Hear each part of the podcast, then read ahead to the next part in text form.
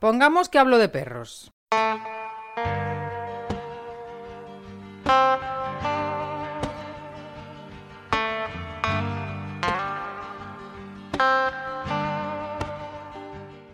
Hola y muy buenas.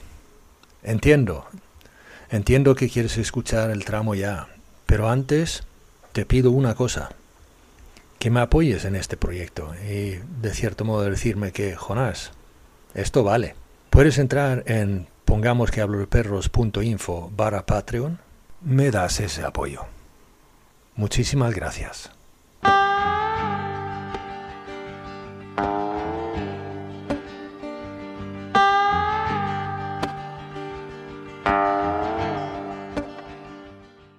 Tienes que disfrutarlo, el paseo es para vosotros, es un momento de salir de casa, eh, conectar con tu perro, estar ahí, disfruta del paseo. Después lo otro ya vendrá, pero primero disfruta. Y nos hemos centrado en hacer tanto las cosas bien que nos hemos olvidado de disfrutar con nuestro perro, que es un momento de eh, disfrutarlo, que estás tú con tu perro. Eh, pero que si no puedo jugar con esto, no puedo hacer esto, que si la correa, que si suelto, que si libre, primero disfruta está atento a disfrutar. Y creo que es súper importante esto, que no somos seguridad de la parte social del paseo, de estar ahí, conectar con tu perro y, hacer lo que tú sientes.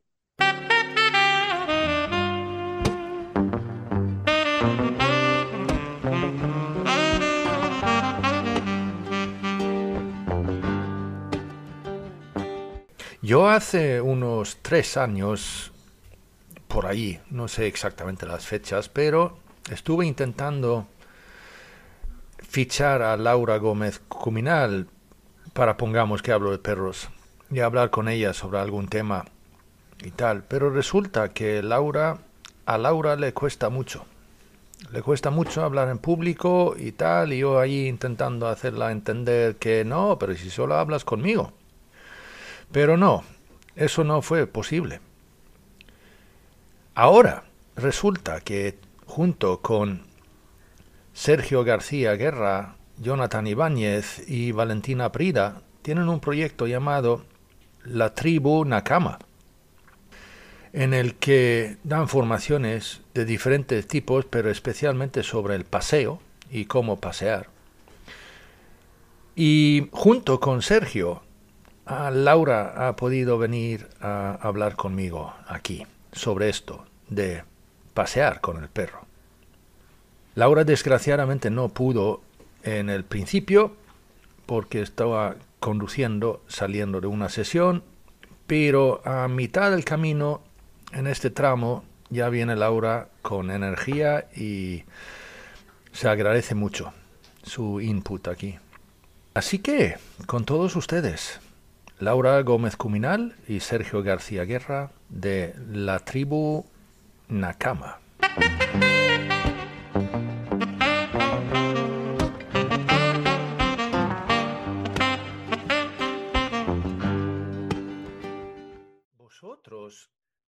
Dais, o sea, hasta qué formación de cómo pasear con el, con el perro, ¿no? Eh, sí, eh, uno de los trabajos que tenemos tanto Laura como yo es justamente el, el paseo a familias que mm, tengo un par de familias que lo que estoy es trabajando un poco a diario con sus perros, eh, por, son de difícil manejo. Y luego tengo paseos de gente que está mucho tiempo fuera de casa, pues solicitan mi servicio de paseo y yo voy a la casa y estoy un ratito con los perros, les doy un paseíto, luego los acompaño un ratito antes de irme.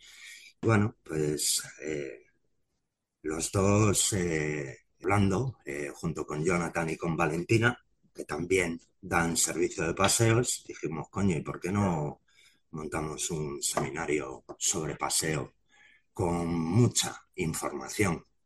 Al final son casi 30 horas de seminario. son dos fines de semana completos, eh, tres días y un día más en el que una psicóloga hace pues un poco una terapia de grupo para gestionar todo ese factor eh, humano en los paseos con personas que tienen problemas. con sus cerras. ya. Ojo, vamos, allí habéis tocado en, en, un, en una parte que es eh, tremendamente importante también, o sea que el factor humano en esto. A mí me parece imprescindible.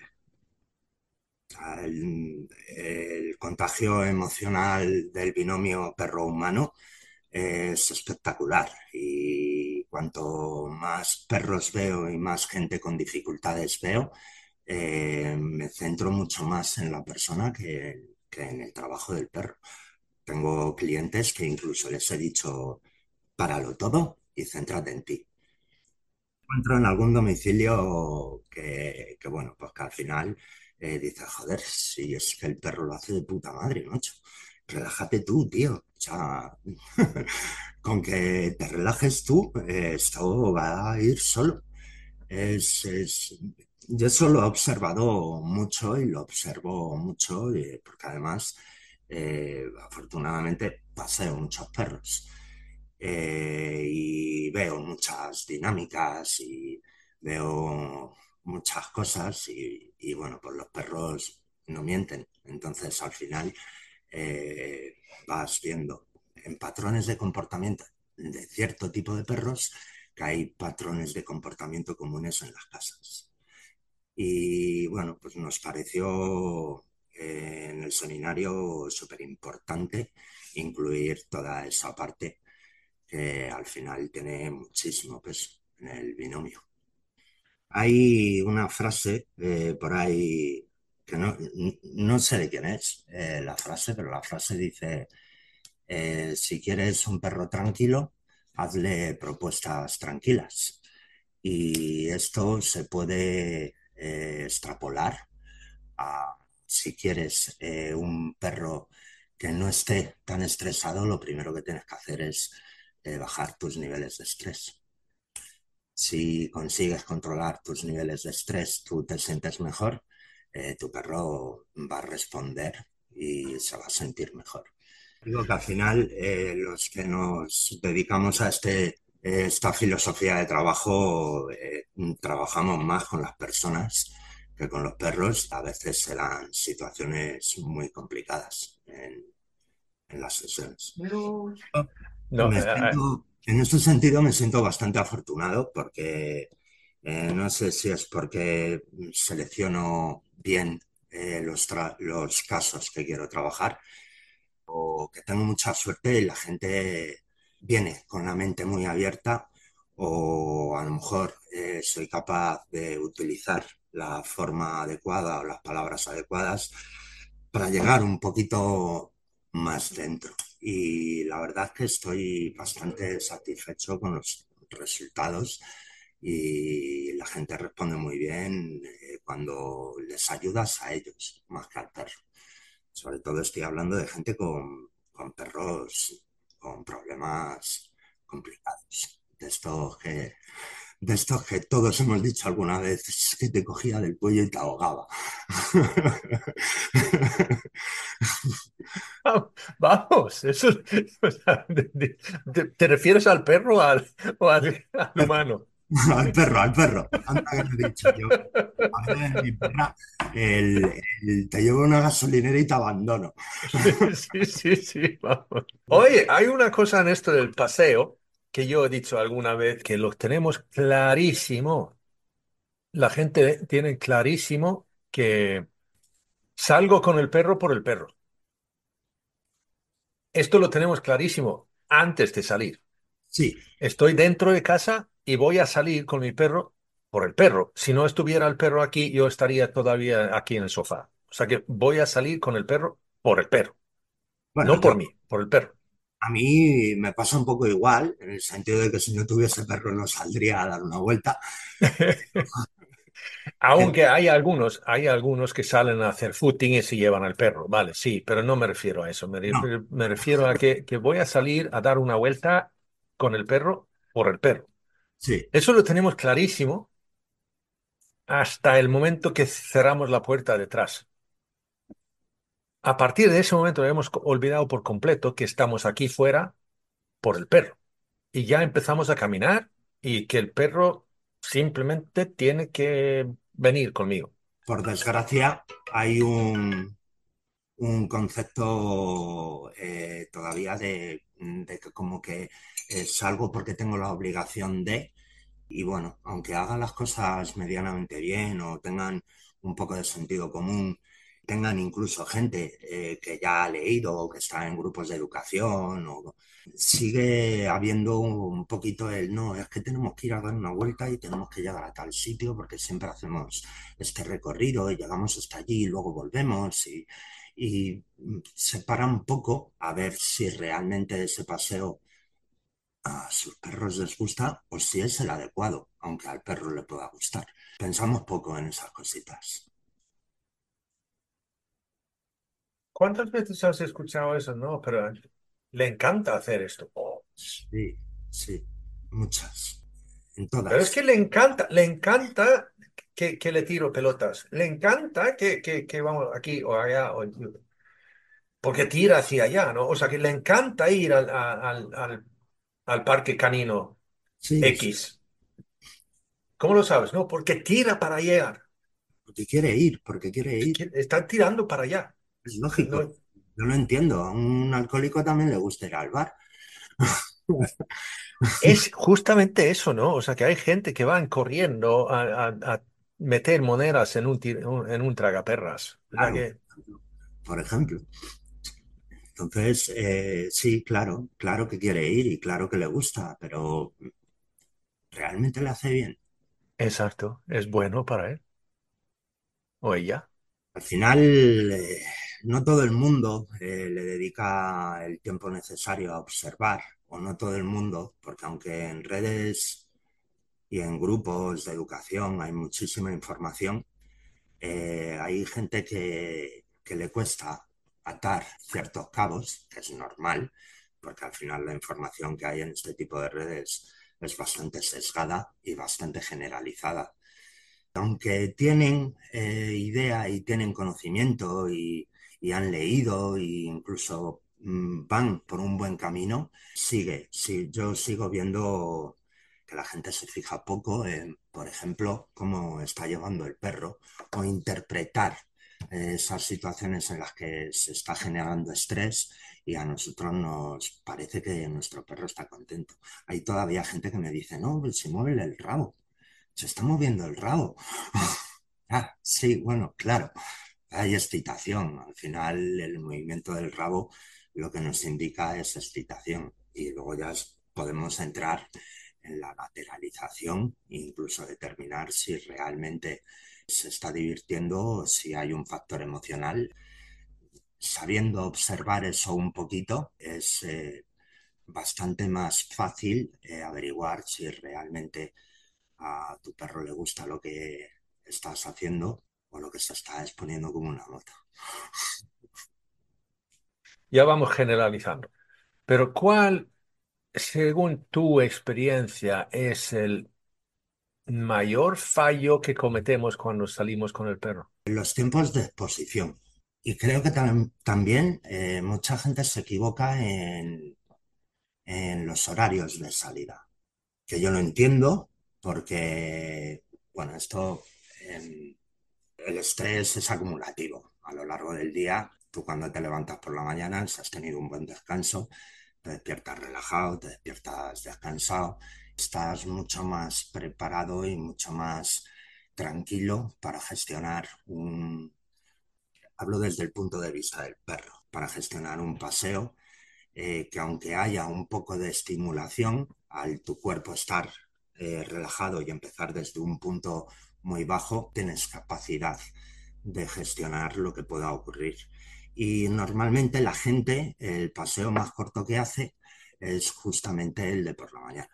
Normalmente eh, el último paseo del día es en el que le suelen dedicar más tiempo, el perro está más tiempo en la calle, eh, el perro, eh, aunque elijas una hora en la que hay- haya menos estimulación, es raro no encontrarte una hora, hora punta, sobre todo en ciudades como aquí en Madrid, y justamente ese paseo, por la acumulación de estrés del día, es el paseo que el perro gestiona peor. Y eso eh, me lo encuentro continuamente, tanto, tanto a las personas que les doy el servicio de paseos como a mis clientes particulares en sesiones de comportamiento, eh, pues justamente lo hacen al revés. Y cuanto más jodido está el perro, más necesidad tenemos de que ese primer paseo, que suele ser el mejor, dure más tiempo para no tener que alargar el resto de los paseos.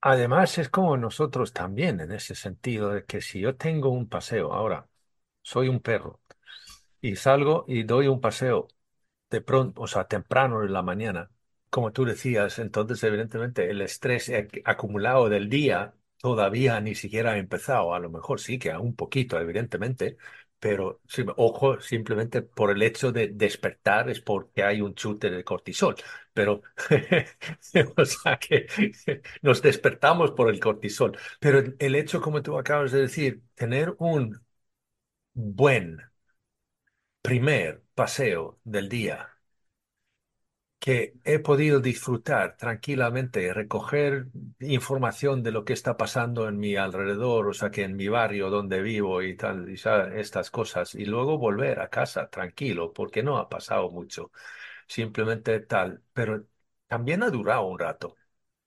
Eh, y he podido disfrutar y volver a casa tranquilo. ¿Cuánto implica eso sobre el resto del día? Muchísimo el perro está mucho más preparado a nivel cognitivo para, para analizar y para percibir el entorno como menos hostil. Eh, el estrés, una de las cosas que provoca en nuestra cabeza es eh, que malinterpretamos o exageramos todo lo que ocurre y algo que a lo mejor a primera hora del día puede no molestarte tanto, si te ocurre lo mismo a última hora del día, tu estrés eh, te hace reaccionar de manera exagerada. Entonces, el, hacer el paseo en tiempo al orden inverso que la progresión del estrés eh, facilita, facilita muchísimas cosas en la evolución del perro. Evidentemente, eh, esto no es la panacea. Esto es una de las cosas que se proponen pero hay mucho más trabajo y al final de lo que se trata es de ir quitando puntitos de estrés en cada una de las facetas de su vida. Yo es que creo que el paseo es posiblemente lo más importante en la vida del perro. Entonces, el, el darle un paseo adecuado, con una estimulación un poquito más adecuada o con un estado emocional que sea o tenga capacidad de gestionar esa estimulación que aparezca es imprescindible para, para el bienestar de cualquiera de nuestros perros. Y ya no hablo de los perros con problemas. Luego, otra cosa en esto, el, el paseo, hasta que este primer paseo por la mañana, ¿cuánto nosotros participamos en el paseo del perro? Digo, participamos con el perro, que estamos partícipes en, el, en, en, la vida del perro, ¿no? Por decirlo así, ¿no? No tenemos que estar ahí todo el rato observando y mirando y hacer qué hace ahora, yo qué sé qué, qué sé quinto, pero el perro, que, se, que el perro siente que estoy ahí. Yo, yo hablo, o sea, tengo uno de estos, de, o sea, que, que hablo de, la sociabilidad del perro y entonces la otra parte que es el dolor social que puede eh, emergir, ¿no? Y tal. Y una de las cosas que donde entro en ello es la soledad. Y hablando sobre la soledad. Y hay una que utilizo para poder, digamos, describir esto en un momento, pero vale, en, lo que yo doy, eh, entro más profundamente en esto, ¿no? Pero en los años 80 había un, una canción de un grupo que se llamaba, yo ni siquiera sé si todavía siguen, pero es American Music Club, em, que era un, grupo de estos garage indie y tal, ¿no? Pero antes de que el indie casi existía, ¿no? Pero eh, vale, sí que estaban los Pixies y tal en, esos. Que tú, tú sabes de qué estoy hablando porque tienes el mismo color de barba. Em, pero American Music Club sacó una canción que recuerdo, no, no recuerdo cómo se llamaba la canción, pero había una, línea, una frase dentro de, de la canción que que era de que si I, si I have to be this lonely, I might as well be alone. O sea, que si tengo que estar tan solo, igual podría estar solo. O sea, y es eso, ¿no? Aún, o sea, que, que- que vemos gente que pasean con sus perros con el teléfono móvil en la mano. El perro va paseando contigo, pero está solo. O, bla- o van hablando por teléfono. No, no, ya, o sea, que- quiero decir que no está con el perro. Y en eso es lo que ahí donde yo voy con eso de ser partícipe en el, parte- en el paseo con el perro. Que paseamos con el perro, que estamos con el perro, que estemos con el perro. Sí, eh, yo creo que la gente también confunde mucho el tema de acompañar al perro o colaborar con el perro. Al final, eh, acabas dándote cuenta de que la gran mayoría de las propuestas de colaboración eh, no son propuestas que hace el perro, son propuestas que hacemos nosotros. Pues el ponerte, además yo con los perros que paseo eh, lo hago mucho, eh, ponerte a rebuscar un arbusto, porque es que está metiendo la cabeza y bueno, pues aparto ramas y me meto con él. Y todo ese tipo de cosas, al final, yo creo que el perro las disfruta mucho más. Yo creo que el planteamiento de colaboración, yo hay en algunas sesiones de particulares que les digo que, bueno, pues que si a su perro les gusta escarbar, pues que se lleven un rastrillo. En ese momento en el que el perro se pone a escarbar, eh, ponte a escarbar tú con él sale una mano o interésate por eso que, que le está interesando, eso que está oliendo. Muchas veces tampoco ni siquiera hace falta que te acerques y que te pongas a husmear. Los perros entienden perfectamente nuestras dinámicas verbales de comunicación. Que le preguntes a tu perro, anda, chico, ¿qué has encontrado ahí? Todo eso yo creo que le aporta muchísimo más beneficio que el hecho de que coja un palo y te pongas a lucharlo, porque a lo mejor ese palo que está cogiendo mm, no es para jugar, sino a lo mejor para gestionar o para, para una dinámica o por un centenar de dependes. Ta- También depende de qué tipo de perro es cuando coge un palo, ¿no? Porque como yo digo, si es un labrador, es un labrador, pues vale, es que simplemente le gusta llevar algo en la boca.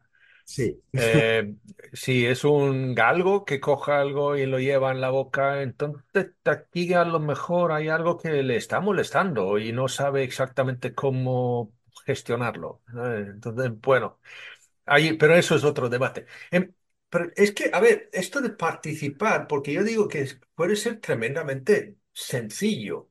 Yo tuve un, un ejemplo que suelo sacar. Ya viene Laura. Oh. Uy.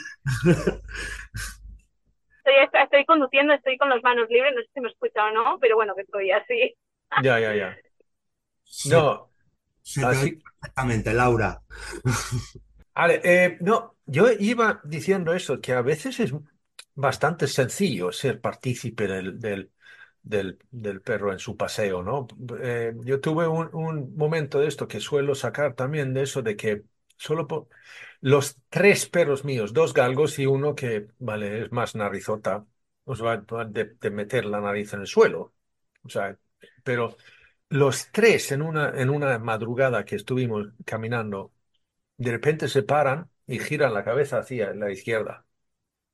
Los tres. Y están mirando hacia la oscuridad absoluta. Los tres, fijamente. Y yo puedo, evidentemente, como humano, ahí mirar ahí, no ver absolutamente nada y decir, eh, chicos, no hay nada. Pero si yo simplemente les dejo a ellos terminar lo que están haciendo, que tarden uno- un minuto, dos minutos, tres minutos, eh, pero hay algo que para ellos, evidentemente, eso es importante. Porque está claro, no es uno de tres, no, son los tres, ¡pum! Algo hay. Algo hay, fijo. Y ellos, evidentemente, están averiguando qué puede ser o tal, o hasta que a lo mejor tienen muy claro lo que es. O sea, da igual, el caso es que simplemente de que yo no les saco de ahí de ese momento, ¿no? Me hago partícipe en lo que están haciendo ellos. Pues ahí ya estás haciendo una colaboración. Eh, al final, nosotros siempre hablamos de, porque también hay una frase por ahí que es muy habitual que, que dicen que el paseo es para el perro. Y bueno, pues eh, nosotros no creemos que esto sea así. El paseo tiene que ser para los dos, eh, tiene que ser agradable y al final cuando entramos en esas dinámicas de perro y desde nuestro comportamiento humano validamos y acompañamos eso que está sucediendo, pues es eh, lo que representa ser una unidad, un grupo, ¿no? una coexistencia y, bueno, eh, respetar eh, esos tiempos, respetar esas pausas, validar lo que está ocurriendo, que eso también es algo que también le digo a todo el mundo, sí, está, sí pasa, para él sí pasa. Laura utiliza mucho una palabra que yo eh, adoptado y es el yo me encargo. Eh, sí pasa. Ok, chicos, eh, hay algo ahí, pues entiendo, vamos a esperar, necesitáis procesarlo, yo estoy aquí, pero lo que, haga, lo que haga falta y lo que sea necesario. Luego vemos lo que tenemos que hacer, si nos vamos o, si hace falta que yo me ocupe de lo que ocurre. y eso la gente tiene muy poquita paciencia también vivimos en un mundo que va acelerado, continuamente todo tiene que ocurrir deprisa, me levanto por la mañana, tengo que ir a currar, eh, atasco, llego tarde, el jefe, eh, necesito esto para ayer, eh, comer deprisa, volver al curro, volver a casa, preparar el que tiene hijos, hijos, paseos, cenas, baños, lavavajillas y paramos poco a disfrutar de esos momentos, porque yo para mí eh, y fíjate que me tiro todo el día dando prácticamente paseos. Y los paseos que hago con la mía son como, como un pause en el día y un paréntesis y es el momento en el que eh, yo realmente disfruto de un paseo con mi perra. Y ahí es donde donde realmente desconecto del día. Y la gente, es un poco lo que decías al principio, la gente no tiene ese concepto. Yo escuché uno diciendo, esto hace poquito, eh, escuché uno diciendo que intenta por lo máximo que puedas vivir hoy, porque si hoy vives por mañana, de repente te das, de repente te das cuenta que mañana es ayer. O sea, es eso, ¿no? O sea, que el tiempo corre, pero eso no significa que tienes que correr tú. O sea, no, no, aprovecha el momento que tienes y, y tal, ¿no? Porque el, el, mañana se convierte en ayer tan rápido que, que buf. Estás perdido el hoy. Exacto, exacto, justo. Antes estaba diciendo tú también, o sea, eso de que, vale, evidentemente los horarios de la salida, yo, yo también eh, intento a veces decir, cambiar, como tú decías, es, es mejor que el primer paseo del día sea el más largo que el, el último. Eh, estoy yo, mira, parece que estoy diciendo, pero sí, digo lo mismo. Claramente lo practico con los míos. Eh, hay una diferencia en eso, de, que el primer paseo, paseo que yo doy a los míos, lo doy yo, bueno, el, el doble de largo que ningún otro durante, o sea que es el primero del día. Em, pero también estabas tú hablando de, ah, vale, ahí los horarios también, que vemos gente que sale a hora punta con el perro, ¿no? Y que, que, vamos a ver, eh, si vamos a arreglar esto, a lo mejor podrías, podrías poner el despertador media hora antes. Eso a la gente les cuece mucho. Y... Sí, pero eh, podrías, y a ver, veremos si ves algún resultado en esto, ¿no? Normalmente lo hacen, no lo ven el resultado y entonces ya luego no, no escuece tanto. Sí, pero sí, la, el, primer, eh, la primera cara que te ponen cuando les haces esa propuesta es, eh, perdona, eh, en serio, o sea, media hora antes, sí, o 40 minutos. Al final, Sí, sí. Eh, yo, es- por no decir una hora, pero, sí, sí. pero yo, yo suelo, o sea que es como cuando empiezas, ¿vale? O alguien empieza en, en- en el gimnasio, ¿no? Entonces, o sea que si vas y te revientas el primer día, no quieres ir el segundo. Entonces, ir paso a paso y, ¿vale? A levantarse un poco antes y luego a lo mejor un poquito más antes todavía y tal, ¿no? Pero, pero ahí porque se ve resultados y de hecho sí que se suelen ver bastante rápido, simplemente por, por, por salir cuando hay menos movimiento y menos estímulos. Pero luego estabas tú diciendo otra cosa, eso de tiempos de exposición.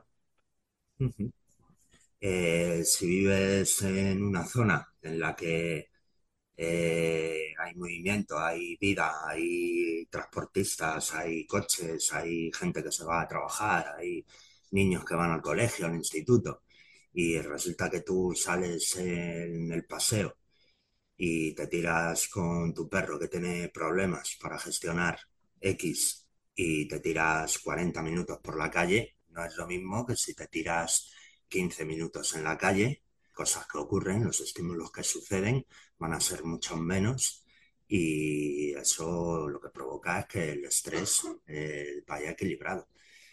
Em, hay que, al final hay que analizar eh, cada situación, cada familia, cada perro, barrio, entorno, el tipo de entorno en el que, en el que sucede en la vida de ese perro.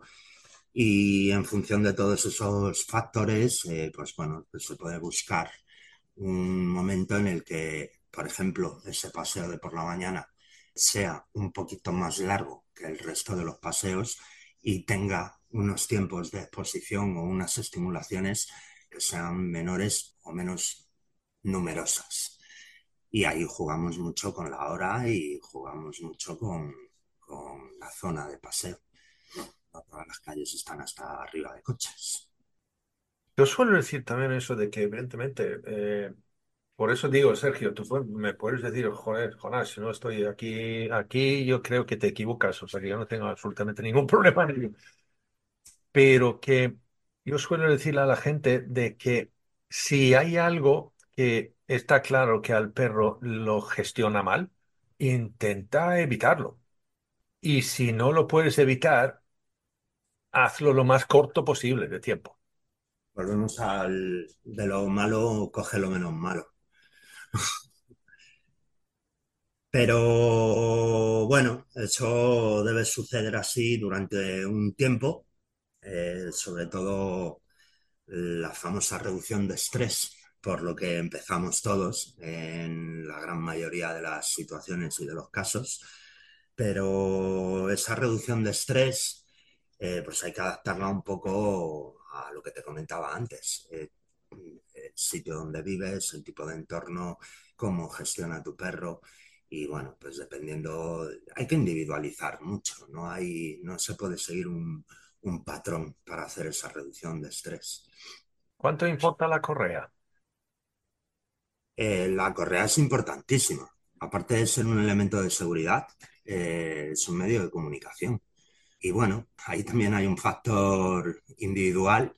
Hay perros que necesitan saber que estás ahí y hay que generar un pelín de tensión.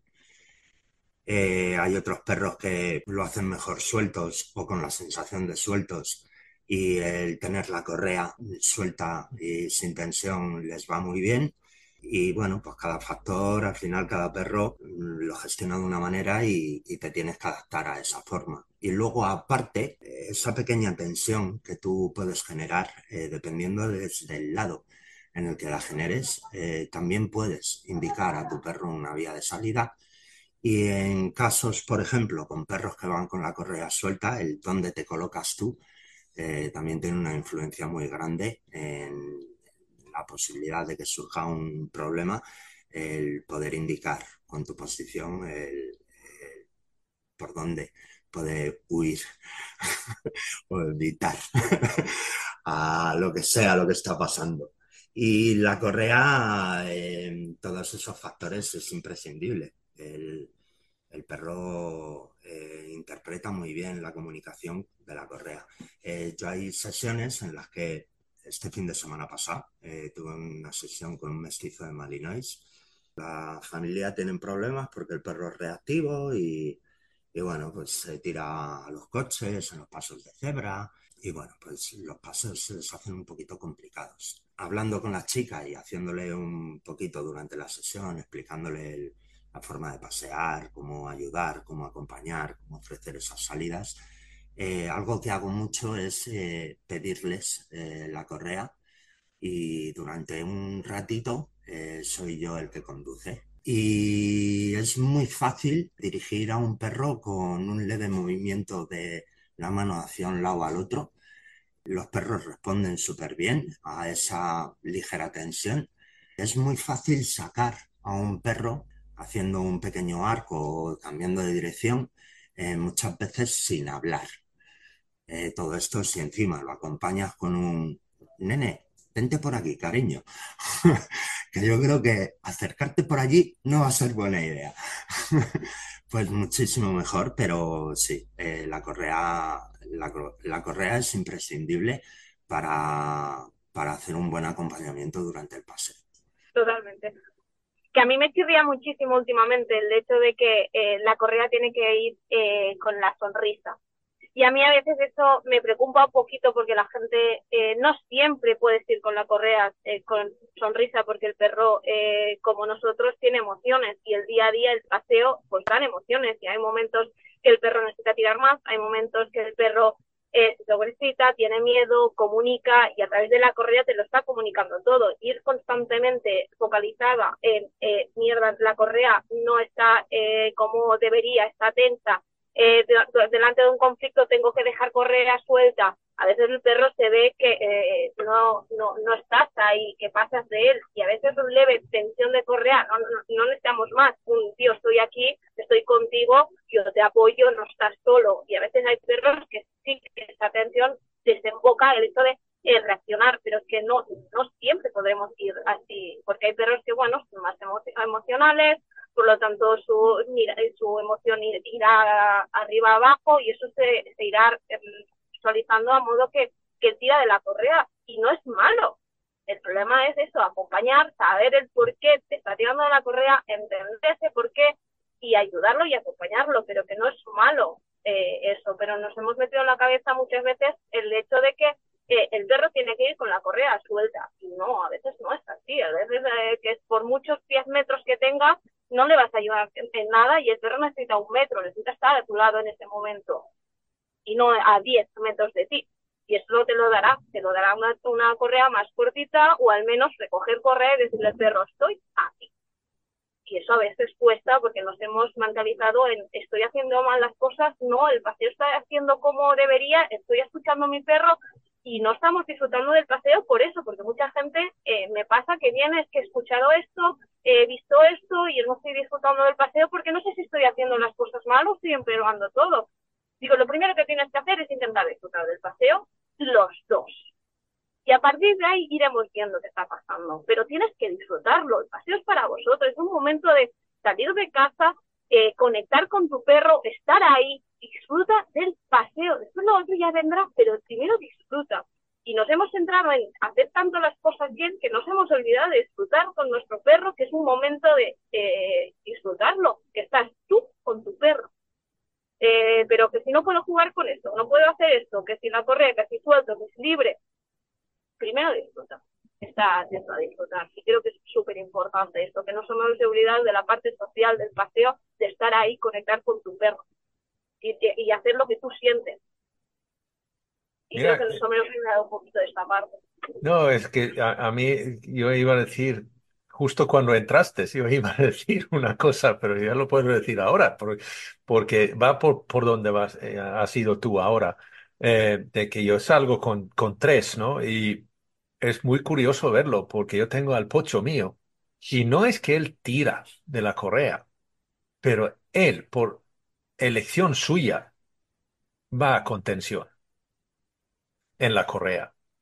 O sea, da lo mismo si yo le doy dos metros y, o si le doy cuatro o si le doy diez. Él pone esa tensión en la correa, yo no. Y entonces, y los otros dos van más bien, o sea, de, de sueltos, ¿no? Sin tensión en la correa. Y ellos van a ir, como decía Sergio, tengo a uno más o menos un metro delante y el otro más o menos un metro detrás. Y eligen su posición ellos mismos. Eh, o sea que hacia mí, ¿no? Y luego tengo a Pocho tres metros delante, con una cierta tensión en la correa. No me está tirando. O sea, no me resulta a mí incómodo en ningún momento, pero él elige poner esa tensión en la correa. ¿Voy yo entonces a corregirle a él por poner la, tensión en la correa que resulta que es cómodo para él? Claro, sí. Al final, eh, cómo esté llevando el perro y, y esa necesidad de acompañamiento eh, se puede hacer con la correa. Y la correa, por lo que dice Laura, es eh, un elemento de comunicación y tenemos que utilizarlo para entender, para acompañar y para comunicarnos con nuestros perros. La mía ahora está un poquito más relajada. Pero ella, si yo iba con una correa de 5 metros, ella siempre iba en el límite de la tensión. Si voy de 3-3, si llevo una de 10-10, siempre eh, a mí los paseos con ella son a paso ligero. Eh, a ella le gusta caminar deprisa. O sea, mm, yo sé que ella lleva bien el entorno. Em, algunos perros la ponen un poquito nerviosa y tal, pero eh, lo gestiona muy bien, elige muy bien dónde se mete y dónde no. le gusta caminar rápido y bueno, pues nada, caminamos rápido es lo que necesitas y es lo que te gusta, pues eh, vamos a marcar ese ritmo y bueno, pues al final también ahí estamos acompañando y estamos haciendo nuestra parte de trabajito. Ahí es otra de que eso, de que, como dije antes, que voy con tres, pero también son individuos, con lo cual de vez en cuando es importante que yo haga un paseo de tú a tú. O sea, individual con cada uno, para darles el paseo que le gusta a él, ¿no? O sea, que, que no dependen los otros del grupo. O sea, que de vez en cuando hacer un paseo individual. Em, el paseo, no sé si quieres decir tú algo, Laura, pero, pero el paseo, yo ahí también tengo mis diferencias. O sea, vamos a ver, em, si tú tienes un entorno que es favorable, en el que a lo mejor tienes un pequeño trayecto hasta una zona donde les puedes llevar sueltos, em, puedes salir con tres, con cinco o con siete perros si, si son los que tienes, ¿vale? Cuando tenemos un perro eh, que tiene ciertas dificultades, el hacer eh, un paseo individual muchas veces le puede venir muy bien, pero hay otras ocasiones en las que a lo mejor conviven dos perros y uno de ellos eh, no tiene grandes problemas, gestiona bien el entorno y el otro le tiene como referente. Entonces hacer ese paseo con los dos le puede venir bien al otro. Aunque en ocasiones también tengas que hacer un paseo individual. Pero eh, tenemos que valorar eh, mucho a la hora de hacer una propuesta de paseo qué es lo que le viene bien a tu perro. O sea, más que centrarnos en, en lo que generalizamos en las redes, es que hay que hacer las cosas así, así, así y así. Y bueno, pues no. Si tanto hablamos de la individualidad de cada perro, tenemos que hacer una individualización de la forma o la manera de hacer esos paseos. Y para eso tenemos que observar, tenemos que conocer y tenemos que mirar mucho qué es lo que ocurre y, qué, y cómo lo lleva cada uno de nuestros perros. Yo una de las premisas que tengo cuando voy a una casa que hay más perros y así, durante el paseo, normalmente la gente lleva a los dos por comodidad, por tiempo y así, y les digo que me parece genial pero que los perros también necesitan pasar tiempo con nosotros eh, a solas, eh, tener su paseo. Hay unos que, bueno, tienen un paso más rápido y no se le puede dar porque el otro es más lento y cuando, eh, cuando sacas a los perros por separado les puedes dar ese momento, les puedes dar de ti a solas, que eso también les ayuda muchísimo al vínculo, les ayuda muchísimo a poder conectar con nosotros y con el entorno y creo que una parte fundamental es esto, de poder salir sin el hermano que está ahí.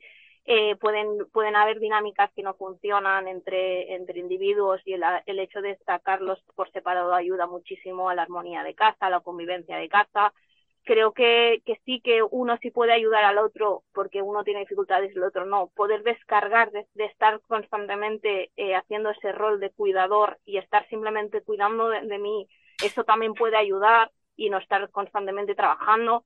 Por mucho que le guste o por mucho que esté bien, pero ese perro también necesita descansar. Y creo que una de las cosas importantes que debería tener clara la gente es que si tiene más perros, alguna vez debería disfrutar del paseo con, con ese perro y darle la oportunidad de, ser el mismo y poder disfrutar y realmente cubrir sus necesidades, no estar pendiente del otro.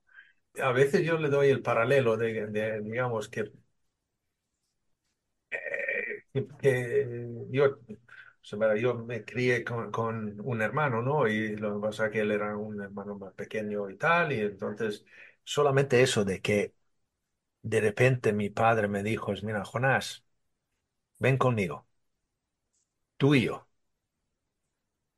Ahora, eh, ahora vamos a estar tú y yo. Eso, ¿no? De que, aunque no, no significa que rechazo a mi hermano ni nada de eso, no se trata de eso, pero simplemente de tener ese momento de tú a tú, que ahora vamos tú y yo. Y yo creo que Laura, tú lo tocaste ahora, ¿no? Desde que yo creo sí, sí que eso es importante, aunque somos familia y tal, ¿no? Pero de que tener este, este, este momento es nuestro, sin, sin que intervenga ni, nadie, nadie más en esto, ¿no?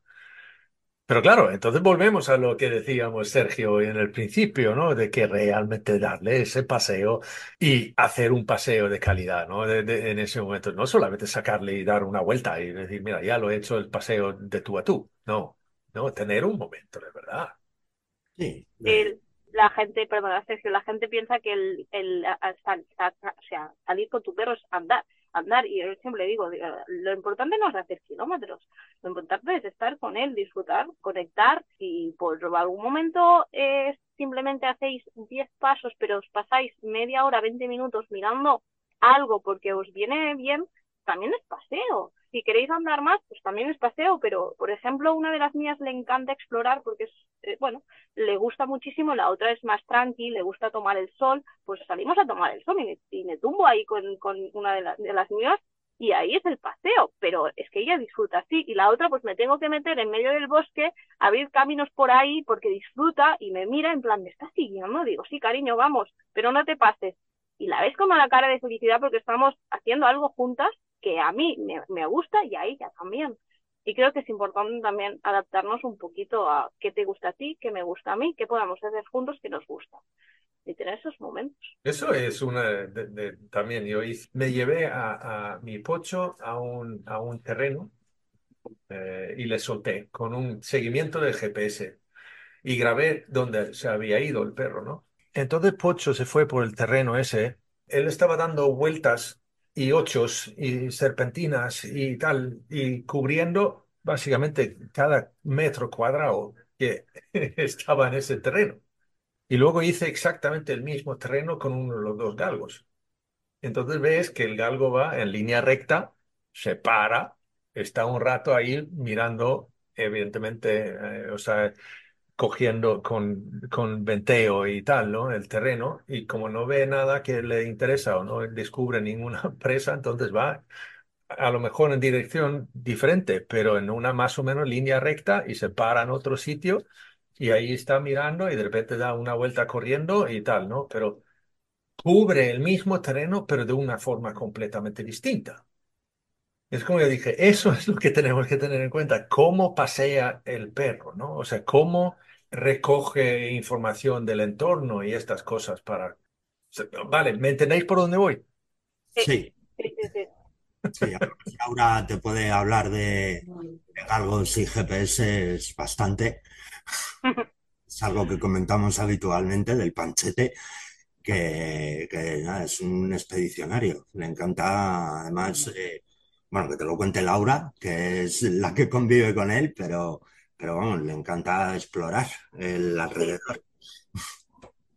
Sí, sí, los galgos lo tienen, es el tema de irse eh, ir lejos y, y parecer que está muy lejos y de golpe porrazo en nada lo tienes delante, pero es que para él la distancia que para mí parece hiper mega larga, para él es un minuto de llegar y eso también se tiene que tener en cuenta. Aparte, bueno, Panchete eh, era eh, es, está ahí en adopción y tal, que ya ha encontrado familia y así, bueno, pero eso es otra parte, venía súper cohibido, eh, con muchos miedos y poco a poco se ha, se ha ido abriendo. Y una de las cosas que ha empezado a hacer es explorar, es guap, tengo oportunidades de salir, de explorar y lo ves con el GPS que, bueno, está a 300 metros y en nada viene, se va, pero es que es parte de, de lo que es la parte galgo y si viene un conejo, pues él se va, vuelve y tal, lo gestiona bien, para él no entra en bucle, sabe volver, sabe salir de ahí eh, y yo feliz que pueda hacer esto y me encanta verlo así, pero hay perros que necesitan distancia y, y tenemos que trabajar nuestros miedos en el paseo. Y sí, hay perros que, bueno, eh, cogen distancia por descargas, por X motivos, pero bueno, hay perros que realmente necesitan esa distancia, ir, volver. Así que este, el GPS para mí también es una forma de poder decir, vale, está bien, está movimiento, está aquí, lo tengo controlado y para mí es una tranquilidad también. Sí, yo lo recomiendo. Yo, yo he llegado muchas veces a recomendar el, el GPS para, para gente que tiene perros que a lo mejor se alejan. Que se alejan, no se escapan, se alejan más de lo que es cómodo para mí. Correcto. Nada más. correcto. Pero mira, Laura, yo no sé, aquí que, que hay una cosa también esto de galgos, vale, galgos o lebreles o podencos que se alejan mucho, ¿no? Es el podenco valenciano y vicenco y tal, ¿no? Es que, eh, eh, que a lo mejor se alejan bastante más de lo que es cómodo para mí, ¿no? Pero yo a veces, cuando voy asesorando ese tipo de paseo libre, decir, mira, el perro está, o sea, allí a 500 metros, pero el caso es que si tú te das cuenta, va con nosotros. Totalmente, totalmente. Totalmente. Tengo un vídeo así, yo estoy andando, Panchete está pues eh, un poquito más arriba y a la que yo paro, él se para y dice, ah, que os paráis, espera, que vengo. Y viene solito, no le he llamado ni nada, pero yo le he dicho, me estoy parando. Y él viene. No hace falta eh, mm, realmente estar llamándole y tal. Y a veces mm, yo voy andando con Turca también, que el Turca eso le encanta ir, y la ves, yo no lo estoy llamando y vez en cuando al cabo de 10 minutos, 5 minutos viene, ah, estás aquí, que sabes que estoy bien, y se vuelve a ir. Y, en- y muchas veces durante el paseo voy sola, es como estoy sacando a mi perra, pero voy sola. Eso si voy con camino convencional, aburrido y tal. Si me voy por el monte y la sigo, por arte de magia, está todo el rato eh, a, a mi lado, en plan, hostia, estamos haciendo cosas muy guays, ¿eh? Te acompaño pero cada perro se disfruta de una forma, pero que está conectado a nosotros. No hace falta estar viéndole que está súper conectado. Y creo que el GPS es una ayuda para, para saber que la gente tiene el perro conectado, que no está ahí perdido. Tú acabas de decir una cosa que yo eh, proclamo muchísimo. No llames a tu perro, solo para, párate y espera. Y ya verás que viene. Ya, ya lo hablamos con, con, con Jordi Herrera también de eso, de que si lo estás cargando al perro de llamadas, entonces eh, la llamada en sí no tiene sentido, o sea que no tiene, no tiene importancia. Hay un vídeo de Laura y de Jordi precisamente con ese tema. ¿Ves? ¿Ves? Ya ves. Es que es eso. Sí, sí. Es verdad que estamos, la gente la acostumbra a los perros a que, bueno, si no me llama es porque no nos vamos, da igual, no pasa nada, hasta que no me llame no voy, porque está constantemente llamando, o si está constantemente llamando es como, hostia, otra vez, en serio, déjame, que necesito olfatear todo esto, ya vendré, pero espérate. Y si no estás constantemente llamando durante el paseo, eh, el perro va y viene, es como, vale, necesito saber que está bien, sé que está andando, sé que está todo, pero como no sé, pues es el perro que se interesa. Y creo que si tú construyes una buena relación, no hace falta trabajar un, un, una llamada, es que el perro necesita estar contigo, quiere estar, formar parte de eso que estáis haciendo. Y creo que es muy importante también eso, eh, el hecho de que tu perro quiere estar contigo y está pendiente de ti como tú de él y la relación lo hace. Y no hace falta estar constantemente, a ver si vienes, por si. No, déjalo, verás, verás que aparece. Que el perro no viene, ¿por qué no? ¿Qué hay ahí que no está haciendo bien a la relación para que tu perro no venga? Los perros quieren estar contigo si realmente están bien. Así que pregúntate primero el por qué. O, la, o el entorno le está suponiendo tanto que no, no gestiona, la libertad aún no está preparado para esa libertad y tiene que ir con correa aún, la relación aún no está tanto como para poder soltarlo. Pregúntate antes todo esto, antes que trabajar esa llamada. Creo que es muy importante esto. Yo di una charla en, en, el Slow Dog Movement una vez sobre esto, ¿no? Y, vale, la relación con el perro y tal. Entonces entré en esto de, de, la, de, de no llamar al perro y subí un vídeo ahí donde se, hay un ejemplo, ¿no? De, esto de que yo no tengo ni siquiera la intención de llamarles, pero están ahí y llevan un tiempo que no sé dónde están. Y simplemente me paro en un momento dado contemplando las vistas en el monte, ¿no? Y el, hecho de que me he parado funciona como una llamada. Y en 30 segundos están los perros viniendo. ¿Vale? Y vienen a mí y me, miran y dicen, vale, ¿qué, qué pasa? ¿Tú, guay, estás bien? Y dicen, vale, sí, yo estoy bien. ¿Vosotros qué? Dicen, no, también, vale, pues nada. Entonces seguimos y, y ya desaparecen otra vez. Y entonces recibí luego comentarios de eso que dijo, bueno, lo que pasa es que el Jonás ese no tiene, no, no tiene ningún tipo de llamada. Bueno, en realidad no tienes ningún tipo de llamada. De hecho, yo respondí a eso diciendo que tienes toda la razón. Claro. No tengo ninguna llamada. Porque no lo necesito. Porque ahí también, Laura, lo que tú acabas de decir un poquito, ¿no? De la responsabilidad. Pero esto es una cosa que yo desde hace unos años lo saqué y recibí un poquito de collejas sobre eso, de, y ya lo he dicho aquí en el podcast también, ¿no? De, de que lo más libertad que dejo a mis perros, más responsables se vuelven. Evidentemente, eso es algo que tú tienes que, o sea, balancear, ¿no?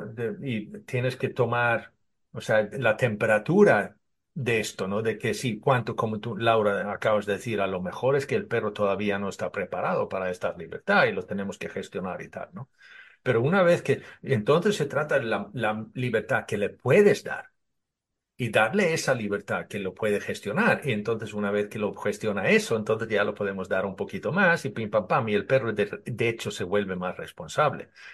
Y una de las cosas, como yo digo, es que cuando soltamos al perro, pasamos la responsabilidad de estar juntos en este paseo libre al perro.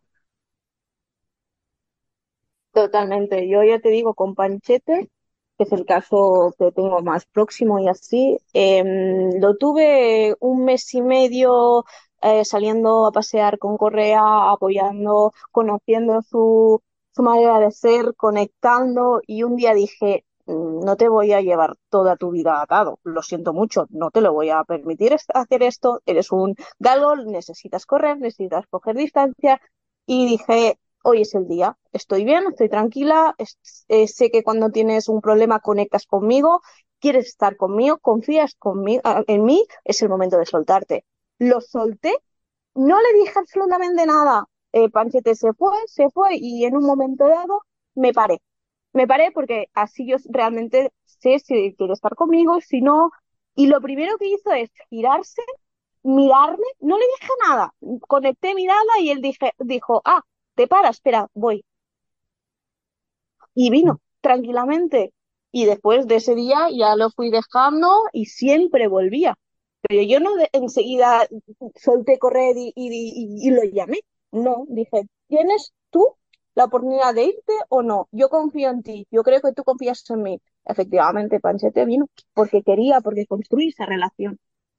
Sin construir llamadas, sin nada, por el, simple hecho de confiar contigo. No, no, está clarísimo. Está clarísimo. Pero esa, a ver, esa confianza en el paseo, lo has tocado. Lo construyes de cierto, no, pero ahora, Laura mismo, ¿no? Pero Sergio, en lo que estábamos diciendo en el principio, hacer paseos, esa confianza y eso lo construyes con, en los paseos con Correa. Sí, claro. En esos paseos con correa, cuando el perro se encuentra con esas dificultades, eh, ahí es donde se forja una relación, en ese acompañamiento, en ese donde nos colocamos, cómo lo gestionamos y cómo hacemos esa ayuda a ese perro, es donde se forja esa confianza. Y una vez eh, que tienes esa confianza, el perro responde de maravilla. Eso que os acaba de contar, que te acaba de contar Laura, eh, está grabado en vídeo. Además, yo creo que íbamos hablando por teléfono y la verdad es que es un momento en el que, eh, joder, dices, coño, lo he hecho de puta madre. No necesito llamar a un perro que tenía muchísimos problemas, como Pancho, y en poquito tiempo Laura eh, con ese acompañamiento, ese saber dónde ponerse, cómo darle esa ayuda a Pancho, generó una confianza en ella, pero brutal. Y tienen una relación genial. Y si no es por Laura, eh, ese perro eh, estaría muy jodido. Y a día de hoy, Pancho ya tiene familia eh, está en proceso de eh, adaptación, de conocerse, de presentarle eh, el barrio donde va, donde va a vivir. Y yo estoy convencido de que Pancho a día de hoy tiene las herramientas necesarias para poder gestionar eso. Y eso se ha conseguido con la correa. La confianza. Y la confianza mutua, ¿no? Pero eso de que sea alguien en quien tu perro puede confiar. Especialmente cuando va con correa. Ahí sí que tú tienes una responsabilidad y el perro evidentemente le estás reduciendo mucho su propio poder de gestionar y, eh, y, controlar situaciones, ¿no? Y si no confían el otro lado de la correa, mal vamos. Totalmente. Mira, una situación, una situación que a veces mucha gente le pasa es cuando va suelto el perro gestiona mucho mejor todo el entorno, pero cuando yo meto correa, ladra todo. Digo, normalmente esa correa es porque tú la has metido en situaciones donde él no sabía gestionar o cuando tenía ganas de salir la has bloqueado y la correa para él es un bloqueo muy grande porque no es comunicación, es todo lo contrario tiene la dificultad de la correa más la dificultad del entorno. Y muchas veces el perro sí se mete en situaciones em, que no le sientan bien, eh, también nosotros. Pero si tú al, otro lado de la correa le dices, tío, eh, nos vamos ya y te lo llevas, aunque él se quiere quedar ahí, pero tú sabes que eso es un problema, él sabe que esa correa, esa conexión de correa le va bien. O si tú en una situación, por ejemplo, mira, Panchete, em, en una situación muy estrecha de una, de, de, de, salir a pasear, eh, de golpe de porrazo había gente ahí hablando y solo teníamos salida si pasábamos por el medio. Él me miró y le dije, estoy aquí, vas, va a tener, vas a tener miedo, lo sé, pero estoy aquí, vamos juntos. Y le dejé, al principio metí tensión para decirle estoy aquí, pero después una vez estamos dentro del meollo, salí corriendo con él. Y mucha gente ahí lo que hace es privarle de, de, salir corriendo. No, es que tiene que gestionar. ¿Cómo que tiene que gestionar? Está con miedo, está con pánico, sal corriendo con él, pero con la correa, pero sal corriendo. Ayúdale que eres confiable con esa correa, que no necesita ir desatado para poder eh, comunicar lo que quiera. Forma parte también de él. Es como si llevas un niño con la mano o la pareja con la mano. Si quiere pararse a mirar algo, no lo tires, te paras con él. Si hay un semáforo y él quiere pasar, pero pasa un coche, vas a tirar de él, no vas a pensar, uy, no lo tiro del brazo que si no eh, tendrá trauma. No, vas a tirar de él. Pues lo mismo con la correa. Tanto miedo. Vamos, es que aquí en esto, ya, ya lo, decimos Sergio y eh, antes, ¿no? De eso de que, vale, eh, yo suelo decir eso de que no metas a tu perro ni a ti mismo en situaciones o entornos que no, que no sabes gestionar, o sea, que no eres capaz de gestionar. Pero a veces eso es inevitable. Y cuando eso es inevitable, pues lo pasas lo más rápido posible. Como acabas de decir, Laura, o sea, que vale, sal corriendo, coño. Es que vamos. Pero ya no solo en ese tipo de situaciones, sino eh, te pongo un ejemplo, el típico perro que a lo mejor eh, tiene acceso al balcón y se asoma y cuando ve a un perro caminando por la, calle, ladra. Y bueno, pues hay muchos perros que esos ladridos, que encima no saben de dónde vienen, bueno, sí saben de dónde vienen, pero no lo ven, no lo ven y ese perro necesita eh, acelerar el paso para salir de ahí lo más rápido posible. Eh, coño, si te tienes que echar una carrerita con tu perro detrás, eh, aunque lleves los 10 metros de correa y tu perro salga corriendo, o lleves uno y vaya al lado de ti. Joder, acompaña a tu perro. Ahí es donde eh, estás eh, siendo eh, realmente efectivo en ese acompañamiento. Ahí, y volvemos a decir, es donde se forja esa relación de confianza. Totalmente, Sergio. Y a veces, eh, por mucho que lleves 10 metros, en, en, ocasiones también con las mías o con clientes y tal, que hay perros que tienen dificultades con presentaciones con otros perros y en ese momento ese perro no quiere relacionar, relacionarse, pero el otro perro está viniendo y no te vale el hecho de salir porque no tienes eh, salida, no puedes dar distancia, muchas veces es yo corto correa, meto a mi perro detrás y le digo al otro, ¿quieres irte, por favor? Y me meto por medio y mi perro te mira en plan, hostia, gracias, me has quitado un peso de encima. Hombre. Pero métete Hombre. también. Hombre.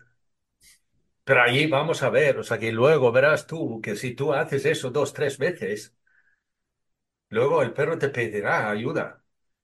O sea, por fin, o, o el perro por sí mismo se pone detrás tuya y dice, Totalmente, oye, totalmente. ayúdame con esto. Incluso en dinámicas de convivencia entre perros que conviven juntos, hay uno de ellos que a lo mejor tiene mucha tendencia a, a intervenir, a, a, a, pues eso, a cortar situaciones eh, complicadas entre los otros dos.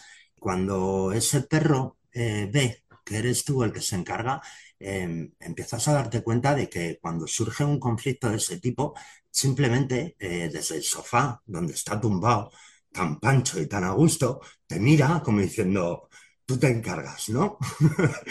tú te encargas. Eh, Pues eso, vamos. Oye, oye, eso de que, eh, ¿te estás dando cuenta? tú lo estás viendo, ¿no? Vas a Lo estás haciendo. Ahí, eh, porque a mí me ocurre con perros de los que paseo, de los que tengo en paseos, que bueno, pues hay ciertos picos eh, de intensidad, eh, porque yo los paseos los hago individuales, entonces en esa casa en concreto, pues cuando hay una subidita de tono, hay dos, que además son galgos, y entran en trifulca conflicto, y el otro me mira como diciendo... Yo esto lo he hecho toda la vida, lo hago de puta madre, pero sé que te vas a encargar tú, así que te ocupas ya, me estás molestando. Hablando de esto, hoy, hoy, bueno, pues acabo de salir de una sesión con un, mm, pastor del Pirineos em, y ha sido súper chulo también la comunicación, las miradas y todo, porque bueno, nos hemos ido un poquito donde es su parte donde descansa y así. Y, y, y una persona iba mucho más adelante y el, y el, y el del perro ha dicho, eh, ¿dónde vas? Que esto es casa mía y la, y la ha cortado el trayecto para que frenara. Justo ha frenado, eh, la persona lo ha entendido y tal, y, el- y enseguida ha girado la cabeza, el, el perro se llama Dawa, ha girado y ha ido y ha mirado a su referente en plan, vale, y ahora te encargas tú y me sacas a esta persona de aquí que no me está gustando, que es donde descanso yo. Y sí, sí, eh, la persona ha ido y ya nos ha invitado a salir de ahí. Pero que la conexión, el hecho de eh, yo sé que puedo confiar contigo, eso ya no me encargo yo, yo te lo freno, pero lo otro te encargas tú eh, durante el paseo, eso también es súper importante, pero que las miradas, el estar, la comunicación y, y ver es tan importante. Pero me ha hecho mucha gracia porque ha sido súper expresiva, en plan, yo te lo freno, pero tú te encargas de echarlo, por favor. Y ha ido ahí a mirarla, en plan, tú te encargas, ¿eh? Cuando ves esa conexión y ese, ese tipo de, de, de, cuando eso funciona, boh, boh. Lo cambia todo, cambia radicalmente la relación que tienes con tu perro. Que tu perro eh, en una situación eh, te busque y te pida esa ayuda, eh, es genial, es maravilloso, es, es una relación preciosa, es una relación basada en ese entendimiento, en ese respeto, en la confianza. Esto donde yo creo que donde más se forja es eh, precisamente en, en esos paseos, porque en casa no hay situaciones así, a no ser que tengas un par de perros cabroncetes eh, y otro que tenga tendencia a intervenir. Pero la realidad es que la gran mayoría de las veces eh, las casas lo más habitual es que haya un perro. Eh, en algunas hay dos y ya más de dos es raro. O mejor dicho, poco habitual, eh, más que raro. Em, pero donde se forja realmente toda esa confianza y toda esa relación y todo ese vínculo es eh, eh, cuando acompañas y cuando ayudas a tu perro en situaciones de, complicaciones reales de la vida misma. El final, eh, un conflicto entre dos perros que viven juntos, una pequeña discusión o desavenencia, no es un conflicto grande. Es mucho más grande el tener que gestionar una situación que posiblemente sea muy parecida eh, con perros eh, que están por la calle y que en realidad no forman parte de ese grupo familiar. Ahí es donde realmente estrechas esa confianza con tu perro. Y también tenemos derecho a equivocarnos. Y el eh, equivocarse, eh, al final, incluso en esa equivocación también hay un aprendizaje. Em, al final, cuando, cuando nuestro perro no está capacitado para tomar una decisión en un acercamiento, una presentación, eh, por el motivo que sea, normalmente es porque ese perro ya tiene capacidad, incapacidad para gestionar el propio entorno. Eh, si le ofrecemos esa salida a medida que vamos eh, reduciendo puntitos de estrés, el perro lo primero, los, perros son expertos en evitar conflictos. Entonces, eh, lo primero que aprende un perro cuando eh, le obligas a ir por otra dirección o salir de una situación que seguramente va a ser un conflicto, eh, el perro en muy poquito tiempo empieza a, darse cuenta de que, coño, en vez de enfrentarme a eso, me puedo ir por allí. Eh, responden muy bien a, ese, tipo de forma de trabajar. Ese aprendizaje eh, es durante un periodo de tiempo.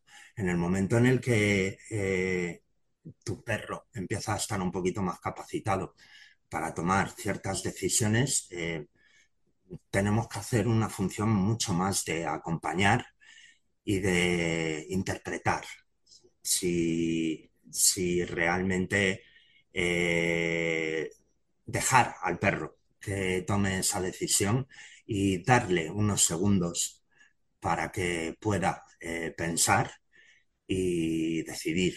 Y ahí eh, a lo mejor también tenemos que intervenir, porque la decisión que tome todavía no sea la adecuada, pero es el proceso que tiene que seguir.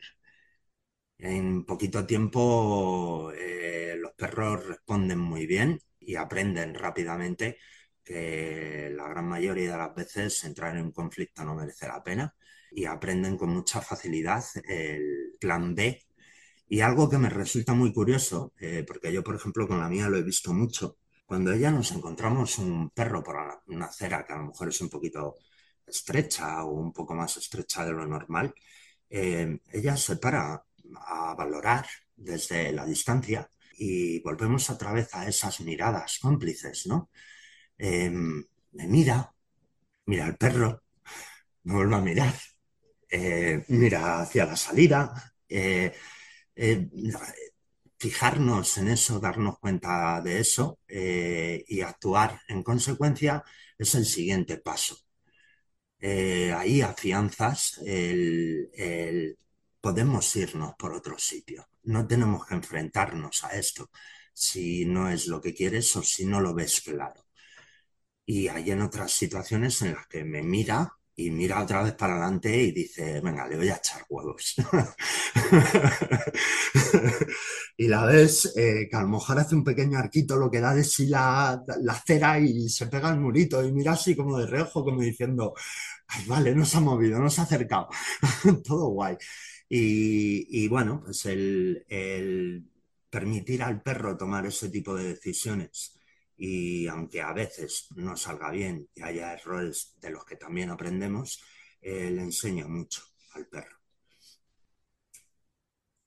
Mira, chicos, eh, vosotros estáis colaborando con, con Valentina Prida y Jonathan Ibáñez y tenéis una cosa los cuatro juntos donde eh, y también con una psicóloga, como decía Sergio, ¿no? De eso de que estáis dando seminarios y cursos de esto de pasear con el perro. Vale, evidentemente. Aquí también hemos hablado de diferentes tipos de paseos, el paseo correa, el paseo libre y estas cosas, y que, que el, el, concepto de pasear con el perro es realmente bastante más grande de lo que la gente normalmente lo piensa, ¿no?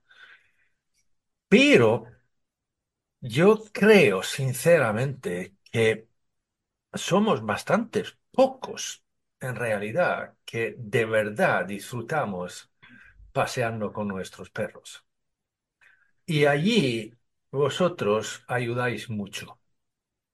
Entonces a toda esta gente que de verdad mm, no han llegado a ese punto de de verdad disfrutar con el, con su perro en el paseo, ¿dónde os encuentran? ¿Que dónde nos encuentran? En la tribu Nakama.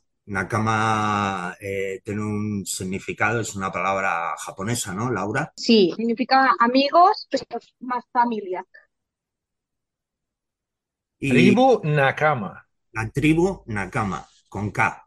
Sí, sí. Y bueno, pues eh, como tenemos una relación eh, personal eh, bastante grande, eh, pues nada, propusimos juntarnos los cuatro y hacer una pequeña plataforma donde podamos enseñar un poco a la gente, darle nuestra visión eh, de lo que es el, mundo del perro.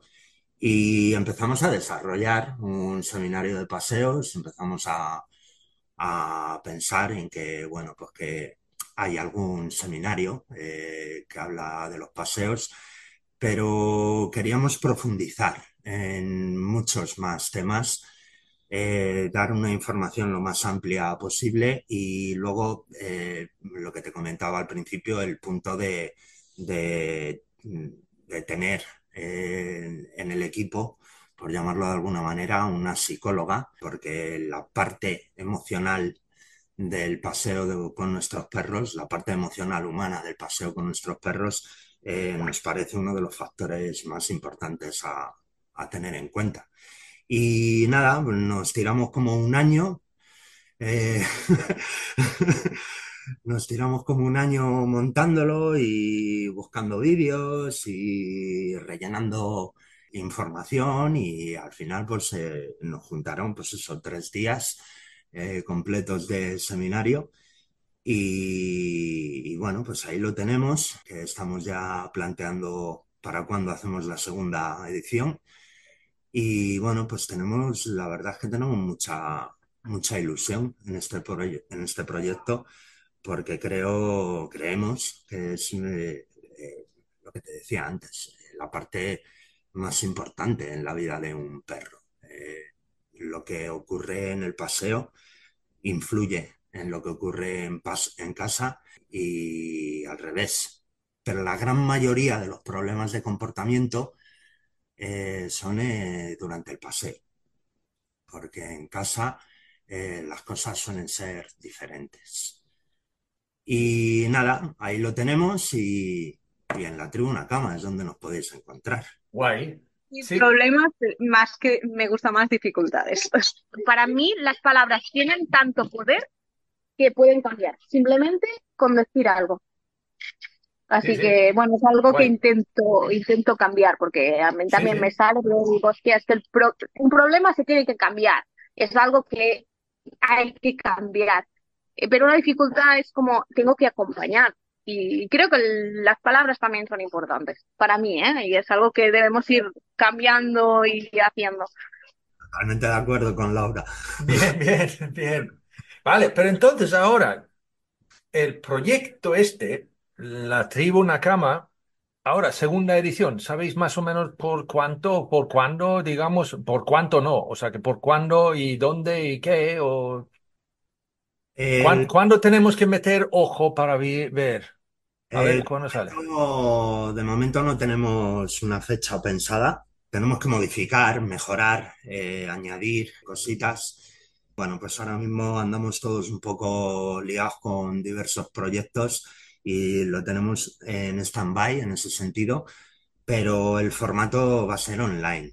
Em, luego hay Para otro mayo, ¿no? Sergio, más o menos habíamos juntado para mayo. para mayo, pero estamos ahí, ahí que todavía no lo hemos dejado todo cerrado. Pero sí, la intención es sacarlo en mayo, si todo va bien, y luego las prácticas, mm, porque hacemos prácticas, esas sí las hacemos presenciales. Claro, claro, claro. con un mínimo de perros.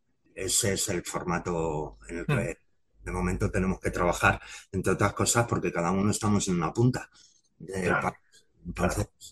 Eh, En resumen, que nos pueden buscar en Instagram la Tribuna Cama y ahí iremos sacando todo. Y si no, los perfiles individuales también están ahí. Si nos quieren visualizar a, a todos, estamos ahí también.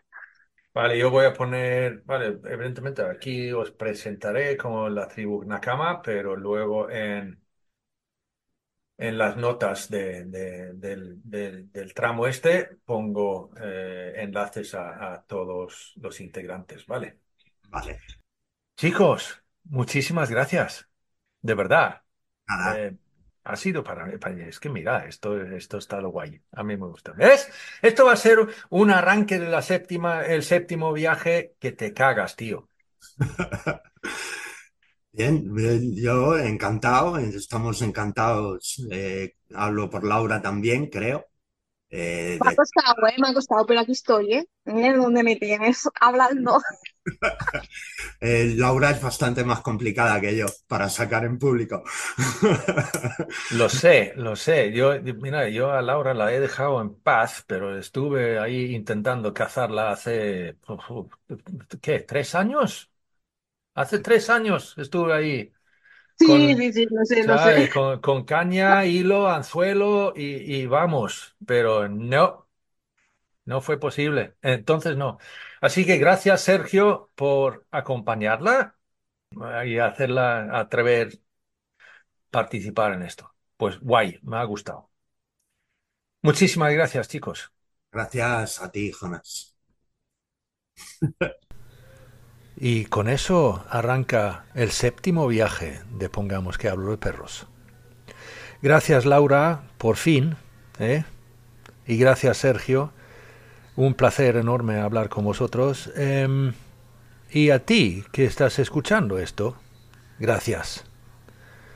Y si te gusta lo que estamos eh, haciendo aquí, pues puedes ir a pongamos que hablo de perros.info, donde encuentras todos los tramos que se ha hecho en los seis viajes anteriores de este. Y vienen más. Hasta el siguiente tramo. Saludos peludos.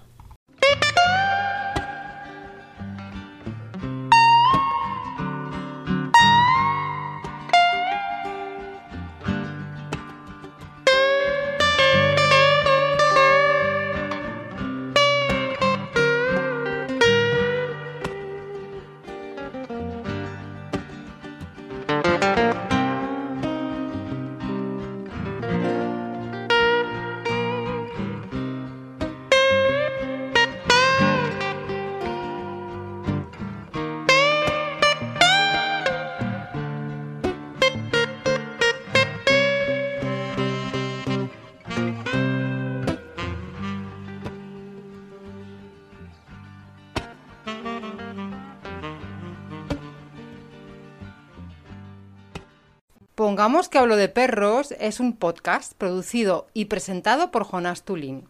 La parte musical viene por cortesía del dúo sueco Baba Blues. Si tienes cualquier sugerencia, pregunta o únicamente quieres decir hola, pues eso, hola arroba pongamos que hablo de perros info.